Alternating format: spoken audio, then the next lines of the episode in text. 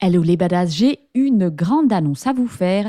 Je vais faire mon premier webinaire le 28 mars 2024 à 20h. Donc on se retrouve et on va parler d'émotions puisque on va essayer de répondre à la question faut-il contrôler ses émotions pour interagir avec son cheval? Alors cette question vient parce qu'on entend souvent les coachs, les profs nous dire tu dois laisser tes émotions au vestiaire.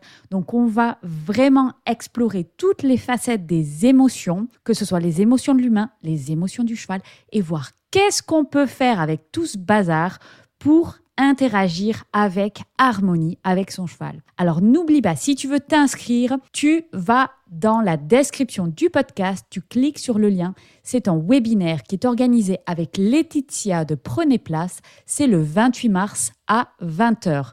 Le lien est dans la description du podcast et sur Instagram dans mon Linktree. Donc n'hésite pas à aller réserver ta place.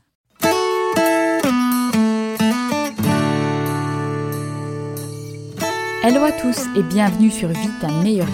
Je suis Fanny Butler et je vous invite dans ce podcast à découvrir des outils et clés pour vivre votre meilleure vie. Une fois par mois, je reçois un invité, un mentor virtuel qui vient nous partager tout le parcours qu'il ou elle a réalisé avant d'atteindre le succès.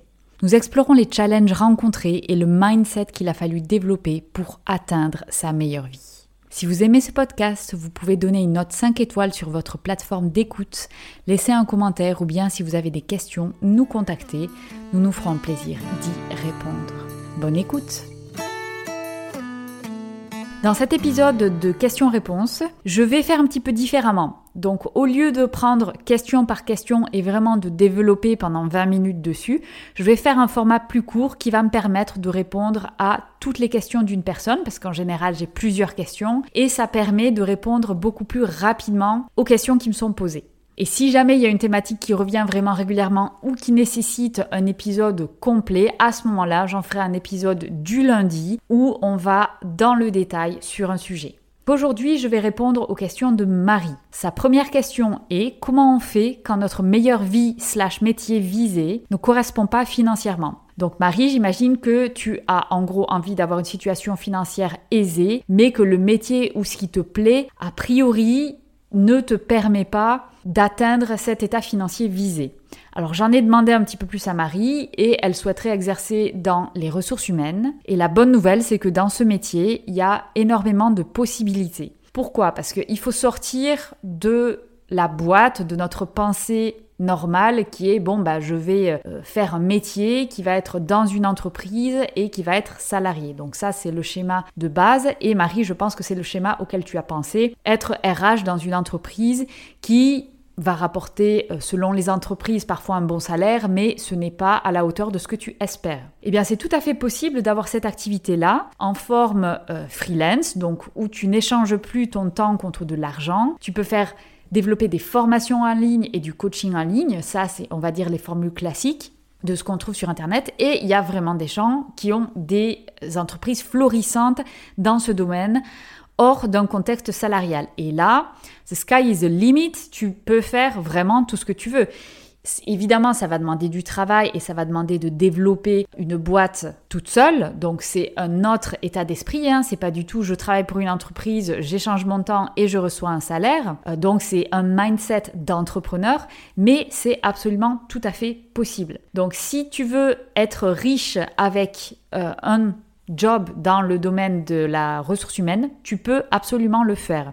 Et peut-être que si tu es un peu frileuse à l'idée de te lancer, tu peux tout à fait imaginer un système hybride où tu as une activité de salariat, par exemple à mi-temps, et tu développes en parallèle ta propre boîte où tu vas faire du coaching, tu vas proposer des formations, tu vas proposer des bilans de compétences à une clientèle privée et te permettre de développer une ressource financière autre où tu peux développer des choses le plus passif possible. Donc, dans ton domaine, c'est tout à fait possible. Deuxième question, est-ce que tu pourrais nous faire un retour d'expérience sur tes vies d'expatriés, sur comment est vu considérer le travail, quelles sont les similitudes slash différences avec la France, les, les avantages et les inconvénients?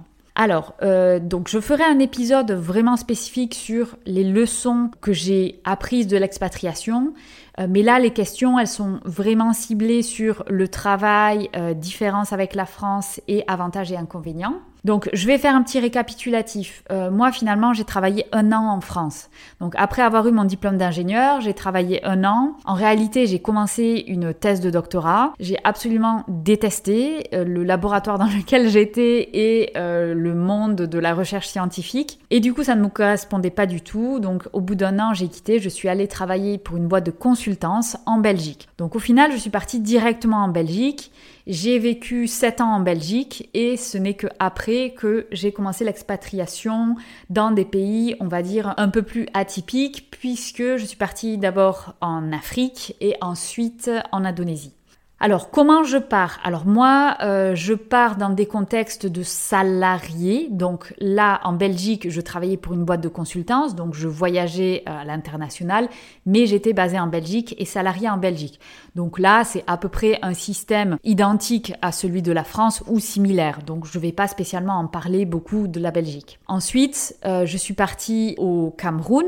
Donc toujours en étant salarié pour une entreprise suisse cette fois et euh, en ayant donc un contrat en Suisse et détaché en Afrique. Comment est vu le travail? Alors, le travail, bon, cette question elle est peut-être un petit peu difficile. Je vais d'abord euh, parler par rapport à l'entreprise. J'étais pour une boîte euh, privée qui développe des plantations tropicales à l'international, donc essentiellement en Afrique de l'Ouest et en Indonésie. Comment est considéré le travail? Alors, faut savoir déjà que euh, dans le secteur du privé, mais ça c'est vrai même en France, c'est pas du tout la même chose que dans le secteur public.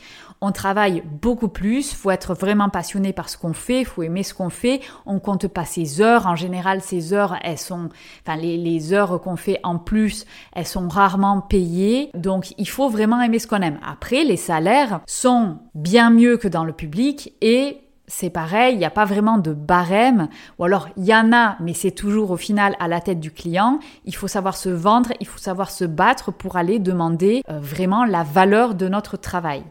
Donc ça, c'est pour le côté privé. Ensuite, pour le côté le travail en Afrique, mais c'est vrai aussi en Indonésie, c'est complètement différent évidemment la mentalité puisque on est sur des pays qui sont des pays en voie de développement. Complètement différents les standards. C'est nous en France on travaille enfin en France ou en Europe puisque au final j'ai une petite expérience en France. En Europe on voit le travail euh, d'une manière complètement différente on est plutôt vu comme des gros feignasses, hein, on va pas se voiler la face, à ne pas travailler les week-ends, à 17h, ça y est, j'ai fini. Enfin, ça, déjà dans le privé, c'est beaucoup plus compliqué.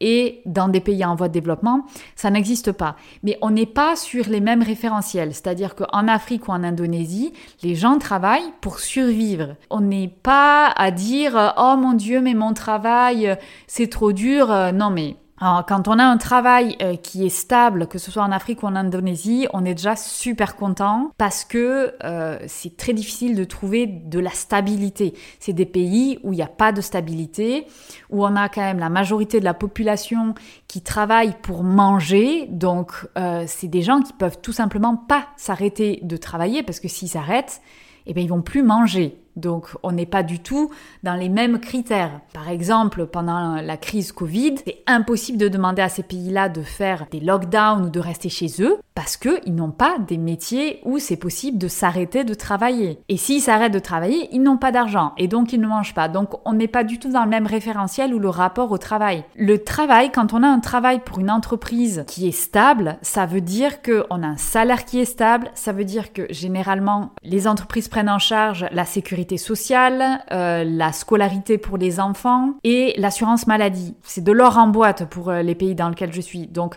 forcément, quelqu'un qui travaille pour une entreprise va tellement être heureux de travailler pour une entreprise qui va tout donner. On n'est pas du tout sur des schémas où, ah oui, la vie de famille, c'est ça qui vient en premier pour moi.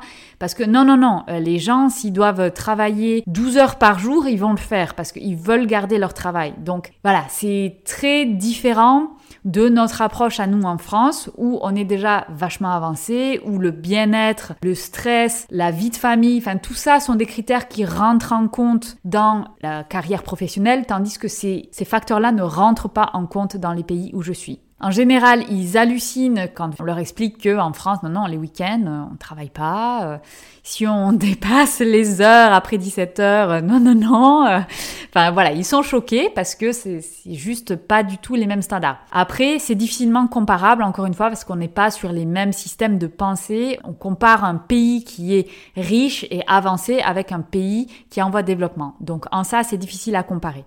Donc maintenant, je vais faire une dernière parenthèse parce que mon mari est néo-zélandais et lui, c'est pareil. Hein. Enfin, c'est des gens qui ont l'entrepreneuriat dans le sang. Il y a un service à la personne qui est très élevé. Et lui, par exemple, euh, il comprend pas du tout les week-ends, il se passe rien, qu'on travaille pas, que voilà, ce soit sacré, qu'il y ait cette espèce d'idée que voilà, le week-end on n'y touche pas, c'est comme ça, on ne travaille pas, les magasins sont fermés, enfin voilà, ça, ça n'existe pas en Nouvelle-Zélande.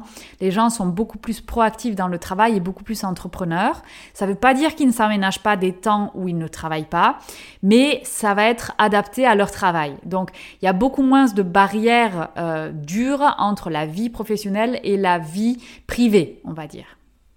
Ensuite, avantages et inconvénients de l'expatriation. Donc ça, je vais parler de manière générale. L'expatriation, c'est une aventure que je trouve incroyable. Personnellement, je pense qu'il faudrait évidemment obliger tout le monde à voyager ou à passer au moins un an à l'extérieur, même si on n'a pas envie. Alors je sais que c'est absolument impossible, mais par exemple dans mon école, il y avait euh, un, certain nombre de semestres qu'il fallait faire au minimum à l'étranger, que ce soit dans une université à l'étranger ou un stage, et je trouve que c'est euh, indispensable parce que ça ouvre tellement l'esprit de se confronter à des standards, à des références et à des choses qui sont différentes de nos habitudes à nous. Ça nous ouvre l'esprit, ça nous permet de prendre du recul sur tellement de choses, ça nous apprend, ça nous apprend la vie, parce que le monde ne se résume pas à la France ou au système français, et ça nous permet de prendre conscience de l'énorme chance qu'on a dans les pays développés et particulièrement en France, parce que la France a un système social qui est extrêmement développé. Alors, c'est pas bien, enfin, ça fait pas très bien de dire ça aujourd'hui, parce qu'on est plutôt dans voilà des choses où on nous rabâche ah mais ça ça va pas ça ça marche pas et je suis d'accord hein, tout n'est pas parfait et il y a des améliorations à faire mais au jour d'aujourd'hui on reste quand même le système français reste un des meilleurs au monde donc avantage, ça nous fait vraiment découvrir, ça nous ouvre les yeux sur ce que c'est le monde et ça nous confronte avec des choses qui sont différentes. Et on ne peut pas apprécier ce qu'on a si on ne se confronte pas aux choses qui sont différentes. Les inconvénients, alors je ne sais pas si on peut parler d'inconvénients, mais euh, ça apporte des challenges forcément. Faut pas croire, hein, c'est dur il y, a, beaucoup de choses qui sont difficiles quand on est dans un référentiel qui est complètement différent, où on ne te comprend pas parce que euh, tu as une vision européenne, que tu vis dans un pays, et je le sens vachement en Indonésie. L'Indonésie, culturellement, c'est beaucoup plus éloigné que l'Afrique, là où on était. Et ça, c'est difficile parce que bah, du coup, on, est étranger, enfin, et on le restera toujours. Et après, quand on revient en France, on est aussi étranger parce qu'on a une vision qui est différente. Donc, il faut pas voir ça comme ah oui, je veux me faire accepter, blabla. On devient un peu un étranger partout parce que vu qu'on s'est enrichi des choses différentes de différents pays, de différentes visions, ben on va avoir une vision qui est différente. Ça peut être désagréable, mais moi je pense que c'est une richesse. Et après, euh, en termes d'inconvénients, ben, il y a l'éloignement de la famille, l'éloignement des amis. Voilà, ça, c'est les challenges qu'on vit au quotidien. Dans le privé, dans le secteur privé, tu es intéressé par faire une aventure euh, d'expatriation. Moi, je trouve que c'est bien de partir avec une entreprise parce que c'est un soft landing, il s'occupe de beaucoup de choses hein, en général, notamment euh, tout le système administratif pour avoir le visa, pour pouvoir avoir les papiers pour rester et pour travailler. C'est en fait assez compliqué hein, de s'expatrier dans certains pays. Donc moi, je conseille toujours de faire ça dans le salariat si on veut avoir une expérience euh, ponctuelle à l'étranger. Et parmi les inconvénients, bah, du coup, il y a voilà tout ce qui est éloignement, c'est difficile. Après, généralement, ce qui est inclus, c'est deux retours, deux ou trois, ça dépend des entreprises et de son travail, mais c'est deux ou trois retours en France, enfin là où vous voulez, hein, mais pas par an, parce que en termes d'émotionnel. Euh, et ça, c'était très vrai, surtout quand on était au Cameroun où c'est des conditions beaucoup plus difficiles de vie. Ça, ça fait du bien de rentrer et d'avoir des coupures. Et ça, c'est important en fait, d'avoir ces coupures deux ou trois fois par an. En termes d'inconvénients, après, euh, en tout cas, et là je parle pour mon cas, hein. moi je suis dans des coins qui sont assez éloignés, donc c'est pas du tout, euh, je suis pas expatriée à Dubaï par exemple. Hein. Donc moi je vais pas conduire des Ferrari le week-end, euh, c'est même assez isolant. On est dans des coins où il n'y a pas forcément beaucoup de choses à faire, il n'y a pas forcément beaucoup d'activités à faire, donc il faut savoir vivre entre guillemets reclus, c'est peut-être un peu trop fort comme terme, mais voilà, dans, dans un système peut-être un peu plus isolé. Et dans mon cas, par exemple, quand on était au Cameroun et c'est vrai aussi en Indonésie, ben, on apprend à vivre parfois avec des coupures d'eau de plusieurs jours, avec des coupures d'électricité, avec Internet qui marche pas ou qui marche mal. C'est une expérience que j'adore parce qu'on revient à des choses simples. Maintenant, ça peut être assez traumatisant. C'est-à-dire que ici, il faut savoir que la moindre chose où on se dit en France c'est très facile à faire, ici c'est compliqué à faire. Ne serait-ce que des voyages, ne serait-ce que le transport. Les routes ne sont pas en bon état. Donc, euh, si on veut faire, quand on était au Cameroun, on, était, on vivait vraiment sur site, sur une plantation, donc on était éloigné, on n'était pas en ville. Quand on voulait aller euh, dans la ville la plus proche, ça pouvait prendre, euh, alors au mieux, s'il n'y avait pas de problème, ça pouvait prendre une heure, et ça pouvait prendre 4-5 heures s'il y avait des bouchons. D'un coup, la route, elle est en mauvais état, ça crée des embouteillages. Un jour de pluie trop forte, le pont est cassé, on peut plus passer. Il faut toujours prévoir d'avoir un mois euh, de nourriture chez soi. Parce que euh, s'il y a des problèmes à un moment donné d'approvisionnement, il faut être capable de rester en autonomie pendant un mois. Donc voilà, tout ça nous apprend à avoir, à apprécier certaines choses qui nous paraissent euh, très, enfin, normales en Europe. Dans les pays où je vais, c'est pas du tout normal. Je veux dire, avoir de l'eau, de l'électricité et de l'eau potable, c'est déjà un niveau assez élevé. à chaque fois qu'il y a des pluies, ne pas se faire inonder, waouh Déjà, on est, on est mieux que euh, la moyenne de la population. Enfin, voilà, donc on, on est tellement confronté à des, à des situations de vie difficiles que on apprend à apprécier les choses simples de la vie. Dans les inconvénients, je dirais, mais c'est pas inconvénient, c'est les choses difficiles. Euh, on est confronté à des niveaux de vie qui sont et des qualités de vie qui sont extrêmement bas. Euh, des gens qui meurent, il y en a tous les jours. Et ça peut être des collègues, ça peut être dans la famille des collègues, ça peut être des enfants. C'est extrêmement choquant. Nous ne sommes pas habitués en Europe à euh, avoir des, des gens qui meurent. Enfin, la mort, la vision de la mort est complètement différente de ce qu'on a en Europe. En Europe, c'est pas normal. Donc, on est choqué, ça devrait pas arriver. Et dans les pays où je vais, ça arrive. Et ça arrive souvent et c'est des situations tragiques et le rapport aux situations tragiques est complètement différent. Ce qui va être tragique pour nous ne l'est pas forcément pour nos collègues parce que ben, pour eux, en fait, c'est leur vie de tous les jours. Et enfin, la dernière question, c'est comment garder ses convictions pardon, dans des entreprises qui sont aux antipodes de celles-ci. Alors là, Marie, je dirais tout simplement, ça va être très compliqué. Soit ce que tu fais a quand même du sens parce que tu arrives à faire quelque chose. Ok, les, les valeurs de l'entreprise sont peut-être pas exactement les mêmes que les tiennes, mais dans ce que toi tu apportes, tes valeurs sont respectées et tu arrives à faire quelque chose qui euh, te fait du bien parce que tes valeurs sont respectées. Si tu n'y arrives pas, ça va être compliqué. Alors maintenant, je pense qu'il faut sortir un petit peu de la vision bisounours de, des entreprises. La première chose que j'ai apprise en faisant une école de commerce, ça a été les entreprises sont là pour faire de l'argent. Voilà, point barre. Il ne faut pas espérer que les entreprises, machin, sont là pour faire autre chose. Elles ont des valeurs, ça c'est autre chose, et il faut être en adéquation avec un minimum de ces valeurs. Mais on peut être pas en adéquation mais quand même arriver à délivrer quelque chose qui est en adéquation à ses valeurs. Et je vais prendre un exemple. Dans mes valeurs, il y a euh, la protection environnementale et l'écologie. Ça fait partie de mes études, je suis ingénieur agronome et ça fait partie de mon travail aujourd'hui. L'entreprise pour laquelle je travaille, on va être très clair, ses valeurs ne sont pas la protection de l'environnement. C'est un produit secondaire de son activité. C'est son activité, c'est plantation tropicale. On est là pour faire du chiffre, pour euh, créer de la, de la nourriture. Donc voilà, la protection environnementale, c'est pas la priorité, c'est pas le core business. Par contre, c'est un produit secondaire. Donc il y a un certain nombre d'obligations et dans ce cadre-là, moi, je peux travailler. Donc même si les valeurs de l'entreprise en soi, ben, je suis pas alignée spécialement avec elles, par contre, le produit secondaire est aligné avec mes valeurs, puisque je peux faire un travail de conservation et de protection de l'environnement, puisque cette entreprise a des obligations. Et donc en ça, je peux travailler pour cette entreprise sans heurter mes valeurs. Donc c'est en ça que je dis qu'il peut y avoir, enfin on peut pas forcément être 100% aligné avec les valeurs de l'entreprise pour laquelle on travaille, à partir du moment où il y a son, travail qu'on fait, on peut respecter ses propres valeurs. Si c'est pas le cas, si l'entreprise pour laquelle je travaille, elle va ne faire que polluer